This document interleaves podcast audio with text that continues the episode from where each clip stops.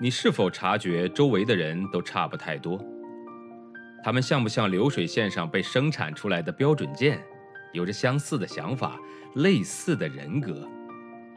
又或者，你对西方某些发达教育抱有着神秘感？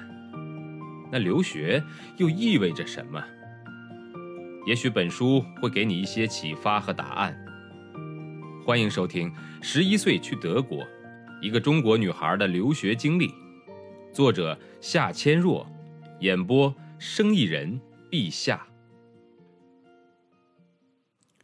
第二天清晨，我随着苏州河上传来的轮船的汽笛声醒来，兴致勃勃地直奔德国广播协会。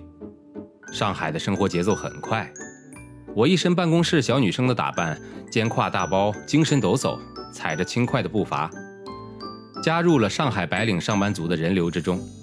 我感觉自己是他们中的一员。还好住处附近有一趟直达同仁路的公交车，我随着大量的人流挤上车。弗里德里希女士的办公室坐落在一座高耸的现代化商务办公楼的第十层。虽然我早已确认过地址，但却是第一次上到十楼。下了电梯，我一眼就看到左手那扇厚重的花玻璃门。门上的牌子用德文和中文分别写着“德国广播协会”。我看了一下表，此时还不到八点，我便坐到靠门的地上，耐心地等待弗里德里希女士的到来，脑子里想象着和她见面时如何介绍自己。不一会儿，电梯门开了，一位外国女士从里面走出来，我赶紧站起来。弗里德里希个子特别高，绝对在一米八以上。看他的脸，我必须高高仰着头。他一头金色的直短发，浅蓝的眼睛，戴着金边眼镜，高耸的身段让他的脸庞显得有些小。他身着灰色的西装套裙，脚上一双深色高跟鞋。他虽然挎着女士手提包，但是给人总体的感觉是稍稍有些男性化。这位在上海独当一面的德国记者热情地和我握手，脸上带着平易近人的笑容。我向他介绍自己，我就是来您这儿实习的海德堡大学的学生芊芊，很高兴能见到您。海德堡，我也曾经是海德堡大学的学生，很期待有机会能回到那座美丽的城市去看看。我想一切还是老样子，不像上海几天一个变化。我笑着回应道：“是啊，我小时候曾经来上海的德国使馆办签证，和那时候相比，上海的变化实在太大了。”弗里德里希女士一边询问我在上海的住宿安排，一边拿着一大串钥匙打开了办公室的门。我跟着她进了一套高级公寓，内部很宽敞，一排落地玻璃替代了一部分墙。窗外是上海立交桥上穿梭来往的车辆。室内的装饰是中西合璧的，所有出现文字的地方都是德文或者英文，而几乎所有的摆设都是中式的。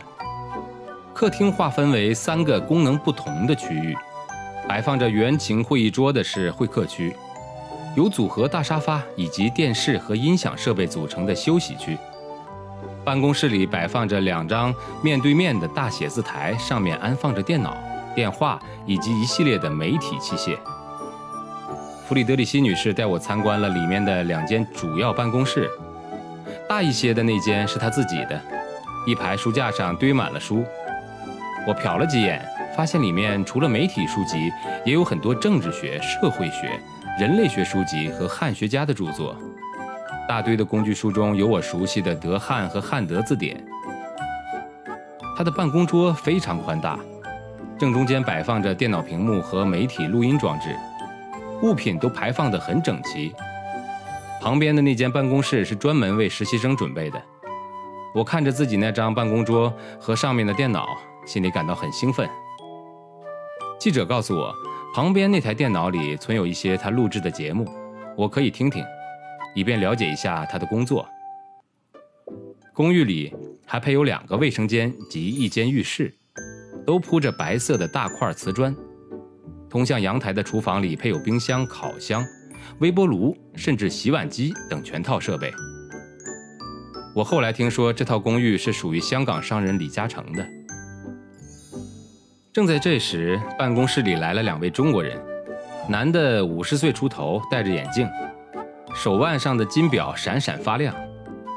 旁边和他正讲着上海话的女孩，披着乌黑亮丽的长发，一身碎花连衣裙，让她显得年轻秀美。弗里德里希女士把我介绍给他们俩，原来他们都是为德国记者工作的。女孩子的简称叫做影，是她的助手，同时充当秘书、翻译以及采访员。中年男子叫阿旺，主要是给德国记者当私人司机，也算半个管家。帮他打理办公室里里外外的，以及生活中的一些杂事。我刚开始实习期间，弗里德里希女士刚巧被选为中国外国记者俱乐部的主席。她带我出席了好几次由外国记者俱乐部在上海举办的聚会，使我认识了很多国外各大媒体的记者。外国记者经常在某个豪华地点举行聚会，有一次是在上海波特曼丽嘉酒店的宴会厅。主要节目是自助晚餐，以及给几位外国记者颁奖。每位来宾场费为人民币三百元。在节目正式开始前，我作为德国记者的助理在门口接待宾客并收场费。所有的记者先交费，然后签到，最后把自己的名片塞进一个大玻璃瓶里。这种外国人在中国酒店里举办的活动，让我很快想起了北京德国学校的一些庆典。只不过心情不同于往日，我已经是大学生了，也没有签证上的烦恼。外国记者俱乐部举办的这种活动，主要目的是给外国驻中国的记者们提供一个相互交流的场合。